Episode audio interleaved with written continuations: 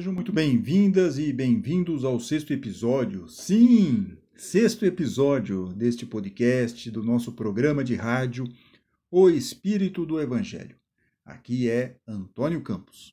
E nós ficamos muito felizes e surpresos pela repercussão do nosso último episódio sobre como manter uma boa vibração nesses tempos difíceis muitas mensagens em nosso canal no Facebook, YouTube, Twitter, além, obviamente, do WhatsApp. Aliás, essa semana estamos é, criando um canal tanto na, no WhatsApp quanto no Telegram para vocês receberem em primeira mão o aviso dos novos programas. E essas manifestações, essas mensagens que nós recebemos essa semana em relação ao programa passado, elas podiam variar da forma, na forma, cada um contando uma, uma história, né? Mas na essência era algo assim. Estava abaixando a minha vibração e percebi pelo programa que precisava mudar a sintonia. Bacana ter esse retorno de vocês e saber que este programinha está atingindo o coração de muitos. Só isso já valeu ter feito essa maluquice deste podcast. Por isso, nós vamos no episódio de hoje, 15 de abril de 2020, falar um pouco sobre tristeza, principal fator que baixa a nossa vibração, tumultua a nossa sintonia. E nada melhor do que adquirir a fina arte de mandar a tristeza embora. E nós vamos saber como alcançar isso a partir do próximo bloco.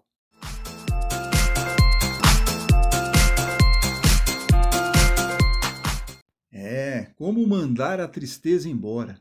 A primeira pista veio do querido ouvinte Kleber, ouvinte atento no nosso programa.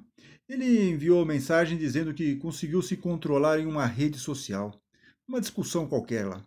Lembrou da passagem de Jesus no deserto que nós tratamos no programa número 4, quando o adversário, o oponente, representado pelo diabo, ficou tentando o mestre.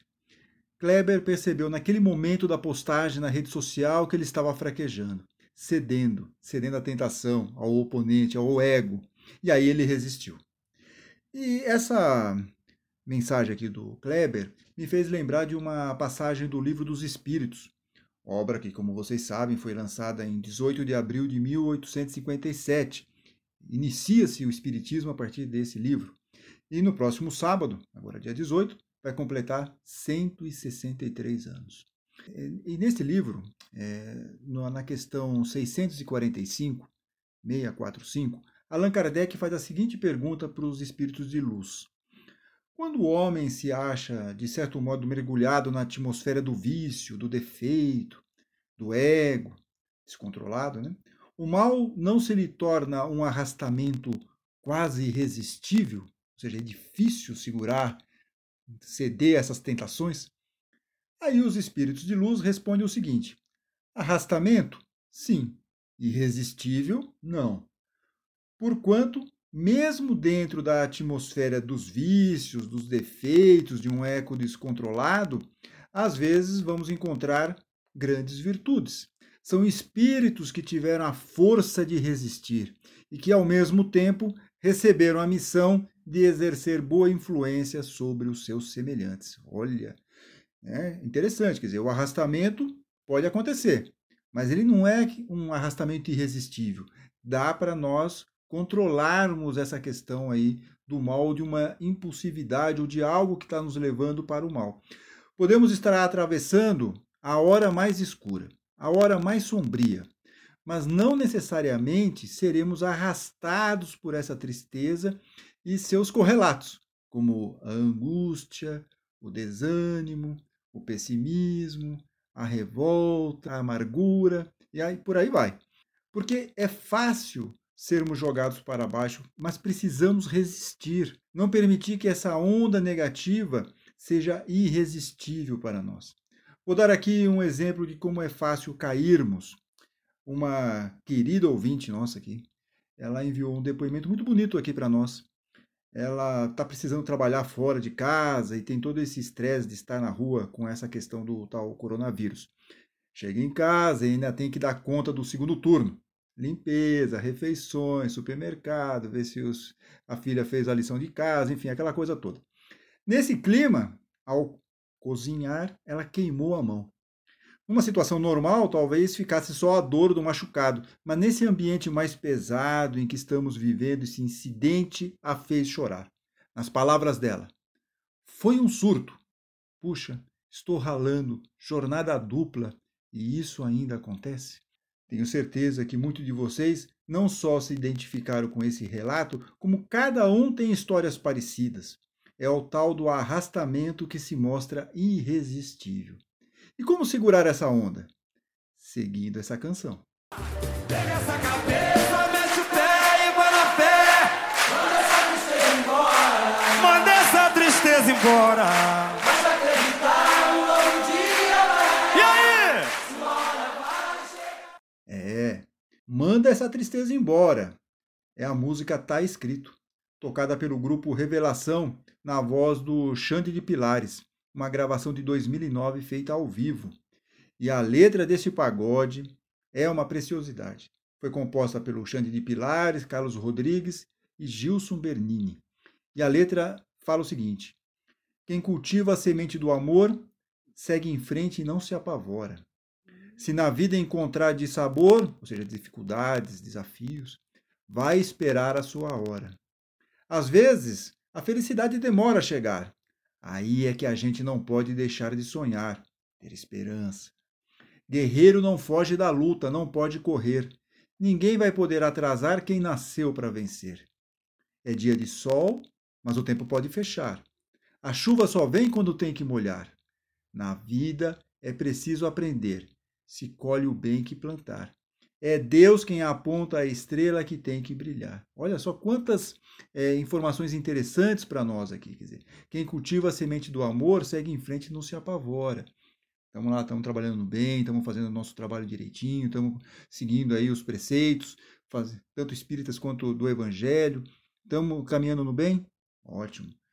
Se na vida encontrar dificuldades, calma, vai saber esperar a sua hora. As pessoas que estão preparadas espiritualmente para isso vão saber esperar a sua hora. Às vezes, claro, a felicidade demora a chegar, a gente nunca sabe quando isso vai acontecer, quando aquela fase mais escura vai acabar. Aí é que a gente não pode deixar de sonhar, não pode deixar de ter a esperança, de acreditar que a gente vai conseguir dar a volta por cima. Guerreiro, cada um de nós somos, cada um de nós é um guerreiro, cada um, cada um de nós tem os talentos que o Pai nos deu para enfrentarmos essas situações um pouco mais complicadas. Então, guerreiro não foge da luta, não pode correr. Ninguém vai poder atrasar quem nasceu para vencer. E cada um de nós que está aqui ouvindo o programa nasceu para vencer. É um fato. E também é um fato que é dia de sol. Tem dias que as coisas estão indo muito bem na nossa vida e tudo mais. Mas aí tem momentos em que o tempo pode fechar, que é o que está acontecendo agora. Está tendo essa dificuldade toda. Esperávamos por isso? Não mudou tudo, mudou. Um monte de planos é, atrapalhados aí por causa dessa questão aí do coronavírus. Mas, como eles dizem aqui, a chuva só vem quando tem que molhar. Será que essa chuva, essa questão toda que está acontecendo conosco, não é para nós aqui exercitarmos aí uma melhor convivência familiar dentro de casa?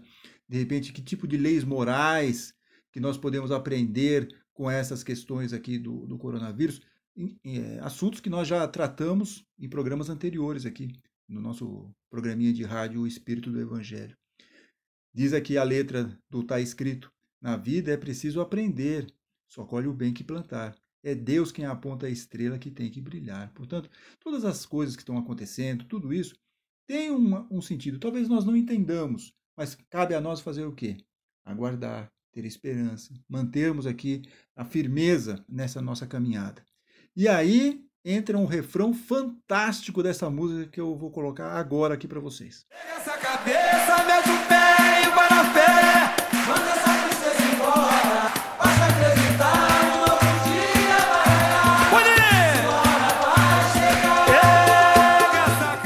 É, e esse refrão nos leva a mais uma questãozinha aqui para espantar a tristeza. Olha como eles falam aqui. Basta acreditar que um novo dia vai raiar, sua hora vai chegar. O que está entrando em campo agora? A esperança. José Carlos de Luca, que vocês sabem, é palestrante, espírita, autor de vários livros é, em relação ao espiritismo, diz o seguinte num livro que tem um nome fantástico para nós também aqui, que é para o dia nascer feliz e como nós gostaríamos que o nosso dia nascesse feliz, amanhã, se possível, sem coronavírus. Ele diz o seguinte lá nesse livro: Não devemos ficar a todo momento pensando sobre as dificuldades do caminho. Devemos imaginar um novo dia, um amanhã melhor, uma nova oportunidade de ser feliz que virá logo mais. A isso se chama esperança, uma virtude que devemos cultivar todos os dias e que nos será forte aliado nos momentos de dor e sofrimento, diz aqui o José Carlos de Luca.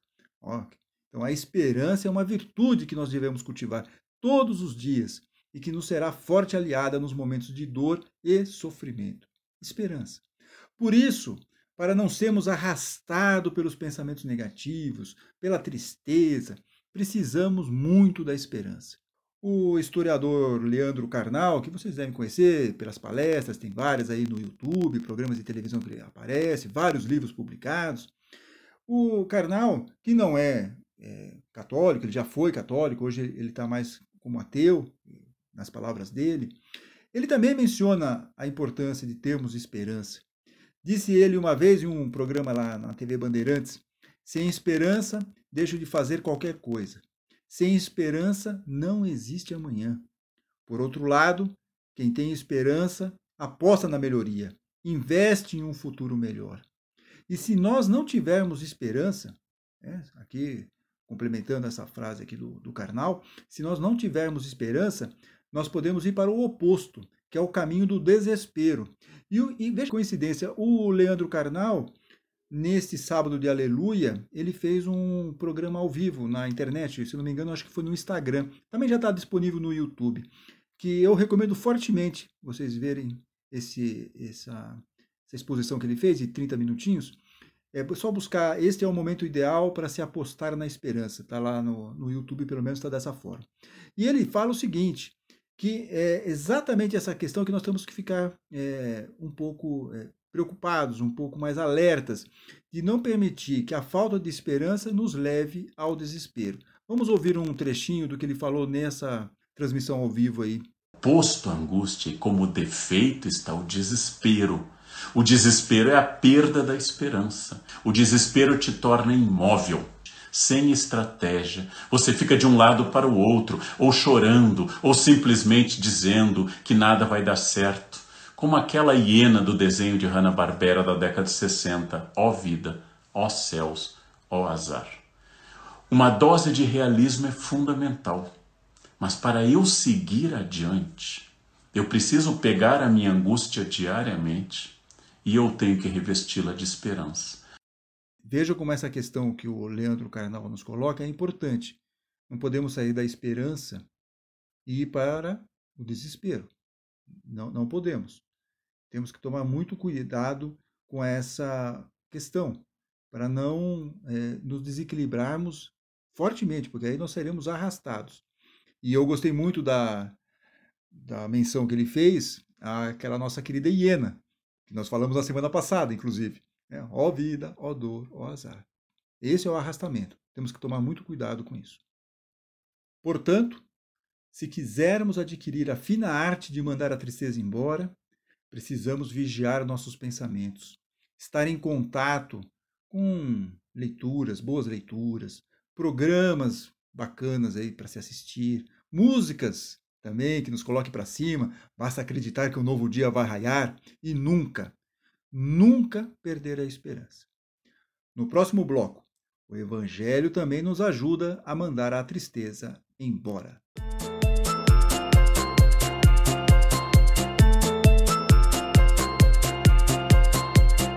Há uma passagem famosa de Jesus com os discípulos que pode ser encontrada nos evangelhos de Mateus, Marcos e Lucas, que é conhecida como a tempestade do lago. Nós vamos ler aqui o trecho que está em Marcos, que os estudiosos, historiadores indicam como o primeiro evangelho a ser escrito, um pouco antes do ano 70 depois de Cristo. O evangelho de Marcos serviu como base posteriormente para os evangelhos de Mateus e de Lucas. Diz a passagem no capítulo 4 de Marcos, versículos de 35 a 41. Jesus e os discípulos estavam se deslocando de barco lá pelo mar da Galileia, ou lago do Tiberíades. Tiberíades, inclusive, era a capital da Galileia naquela época. A viagem estava tranquila. Jesus até aproveitou para dormir um pouco na popa, onde fica o leme, mas aí o tempo virou. Ventos fortes, temporal, ondas agitadas. Os discípulos ficaram em pânico, não estavam conseguindo controlar o barco, estavam achando que a qualquer momento o barco ia virar. Tanto que, ao ver Jesus ainda em sono profundo, ficaram incomodados e foram acordar o mestre. O senhor não se importa se morrermos? perguntaram os discípulos. Aí Jesus levantou, ficou em pé lá no barco e ordenou ao mar e ao vento: quietos, silêncio. E tudo ficou calmo. No mesmo instante, ele olha para os discípulos e diz: Por que tendes medo? Ainda não tens fé? Interessante da parte de vista, do ponto de vista simbólico, essa passagem. Estamos passando por uma tempestade? Estamos. É, não uma tempestade dentro de um barco, não é isso, mas é uma questão simbólica. As ondas estão agitadas, estamos angustiados, tristes, preocupados, e o barco lá, balançando balançando. Quem estava no, no leme era Jesus. O Evangelho de Marcos fala bem isso, que ele estava dormindo justamente na polpa onde fica o leme. Jesus está no leme. Então, se nós temos aí a nossa fé, temos que acreditar. Fé, certeza de que estamos sendo amparados. É diferente a fé da esperança. A esperança é a possibilidade, é acreditarmos que vamos conseguir é, alterar algo o nosso esforço, pela nossa eh, caminhada. A esperança é isso, é a possibilidade, a possibilidade de conseguir algo diferente. A fé é a certeza. Isso fica muito claro numa passagem lá em Mateus, Mateus que abre o Novo Testamento, apesar de não ser o primeiro livro, mas os antigos, é, aqui é importante a gente fazer um parênteses, né? os primeiros cristãos, os primeiros sábios aí do cristianismo, eles entenderam que Mateus fosse o primeiro evangelho, o primeiro evangelho a ser escrito, porque o evangelho de Mateus era muito popular, era um best-seller. Então eles imaginavam que por causa dessa aceitação, Mateus teria sido o primeiro evangelho. Além do que, também no, é, no evangelho de Mateus, você tem os principais discursos de Jesus. Toda a parte teológica mais consistente está em Mateus. Tanto que é em Mateus que nós temos o Sermão da Montanha, lá nos capítulos 5, 6 e 7. Bem, justamente lá no Sermão da Montanha, no capítulo 7, versículo 24, nós temos a, uma parábola que Jesus conta, uma historinha que ele conta para os discípulos, falando justamente sobre essa questão da fé. Ele fala lá: Todo aquele que ouve essas minhas palavras e as põe em prática será comparado a um homem sensato que construiu a sua casa sobre a rocha. Caiu a chuva, vieram as enxurradas, sopraram os ventos e deram contra aquela casa. Mas ela não caiu, porque estava alicerçada na rocha. Por outro lado, todo aquele que ouve essas minhas palavras, mas não as pratica, será comparado a um homem insensato, que construiu a sua casa sobre a areia. Caiu a chuva, vieram as enxurradas, sopraram os ventos e deram contra aquela casa, e ela caiu, e foi grande a sua ruína. Portanto, nessa passagem aqui que Jesus está nos colocando, se nós formos transportar para aquele momento do barco, estava lá balançando, como que estava a fé dos discípulos naquele momento? Estava mais para ter sido construída na areia. Por isso que Jesus chega para eles e fala: cadê a fé de vocês? Cadê a certeza de vocês que nós estamos aqui, estamos no controle, que Jesus está aqui no controle, está no leme? Onde está isso? Onde está essa fé, essa certeza?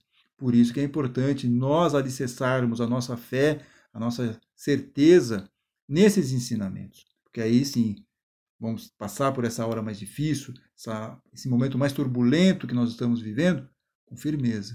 Por isso que Paulo fala no final lá do hino ao amor, na primeira carta aos Coríntios, que nós já mencionamos aqui no programa anterior, lá no capítulo 13, que ele termina o seguinte: vai permanecer o quê? A fé, a esperança e o amor. E dessas três coisas, a maior delas é o amor ou a caridade. Por isso que aquela letra da música é sensacional. Quem cultiva a semente do amor segue em frente e não se apavora. Porque é a partir do amor, a partir da caridade, a partir de você estar ligado aos benfeitores espirituais, o que, que você vai ter? reforçar a sua fé, manter a esperança, seguir em frente, sem se abalar, sem ser arrastado para a tristeza e para aqueles pensamentos mais negativos. É o que acontece com Maria Madalena. Simbolicamente, até porque domingo passado foi a Páscoa, a ressurreição de Jesus. E Maria Madalena, que não era uma prostituta, é, não existe essa informação no Evangelho, isso foi criado aí por um Papa lá no século VI, se eu não me engano, que colocou essa informação que Maria Madalena era uma prostituta. Mas não tem essa informação no Evangelho. O que tem no Evangelho é que Jesus tirou de Maria Madalena sete demônios. Também não sabemos qual é a simbologia que está por trás dessa ideia de tirar sete demônios. E também não sabemos mais detalhes sobre como foi essa aproximação, essa, essa, essa questão toda de cura que a Maria Madalena é, passou. O fato é que ela ficou muito grata, ela mudou a vida dela, ela passou a seguir, ser uma das principais discípulas de Jesus. E na Páscoa, no domingo de Páscoa, ela foi lá ver o túmulo de Jesus, absolutamente arrasada. Ela ficou, inclusive, vendo toda a crucificação, foi uma das poucos uma das poucas pessoas do entorno de Jesus que estavam lá acompanhando todo o desenlace. E quando ela foi ver o túmulo, haviam aberto o túmulo e o corpo de Jesus não estava mais lá. Maria Madalena ficou absolutamente chocada, triste, desesperada, desalentada, até o momento em que chega Jesus, Espírito, que ela não percebe, ela não identifica, ela achou até que era um jardineiro, estava lá e ela pergunta: Puxa, o que, que fizeram com o corpo? Você sabe onde, fiz, onde colocaram o corpo do meu mestre? E aí Jesus chega para Maria e fala: Maria. E aí Maria olha e percebe que é Jesus. Fala: Mestre, com uma alegria, com um contentamento de estar novamente conectada, de novamente poder rever aquele ser de luz. Jesus está lá na frente dela. Nós também podemos ter Jesus na nossa frente o tempo todo, consultando o Evangelho, seguindo aqui as, as orientações do Espiritismo. É isso ter essa alegria no nosso coração. É essa alegria que Maria mostra ao ver Jesus que nós também podemos ter em nossas, nossos momentos aqui de reflexão, de oração, evangelho no lar, leituras boas, leituras edificantes. É isso que vai nos conectar novamente com a alta espiritualidade. É isso que vai nos dar aquele ânimo, aquela alegria de podermos passar por essa situação da melhor maneira possível, com a nossa casa, com a nossa fé construída e alicerçada na rocha. E no último bloco, uma mensagem de Bezerra de Menezes.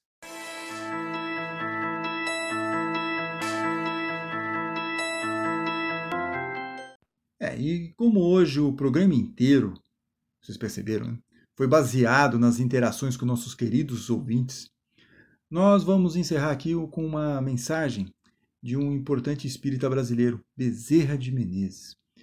Bezerra de Menezes foi um dos primeiros espíritas aqui no finalzinho do século XIX, foi o primeiro presidente da Federação Espírita Brasileira, foi conhecido também como o médico dos pobres. Bezerra de Menezes, já como espírito, ele envia uma mensagem pela psicografia do José Carlos de Luca, que nos incentiva a não desanimar, a não perder a esperança, mesmo nos momentos mais sombrios da nossa vida. Diz ele aqui nessa psicografia feita aqui pelo De Luca. Mantenhamos viva a chama da esperança. Esta chama vai guiar nossos passos durante a noite escura e tempestuosa. O amanhecer para o novo dia não tardará. Perseverem, nada temam, pois Jesus está no leme. Então vejam, vamos manter a chama viva da esperança. Falamos isso quase programa inteiro, uma boa parte do, do programa, pelo menos, fomos caminhando para essa questão da esperança. Mantermos a esperança acesa, essa chama da esperança. Porque é esta chama, diz aqui o Bezerra de Menezes, é que vai guiar os nossos passos durante essa noite escura e tempestuosa. É isso que vai nos manter firmes, sem cairmos aqui no arrastamento das questões mais negativas. O amanhecer, e um dia vai acontecer, porque tudo passa, né? O amanhecer para um novo dia não tardará. Perseverem. E aqui a questão é bem importante. Perseverem, nada temam, pois Jesus está no leme, como ele estava no leme lá no barco com os discípulos. E para isso nós temos que ter o quê? Fé. Nossa fé alicerçada na rocha, esperança e amor. Muito amor.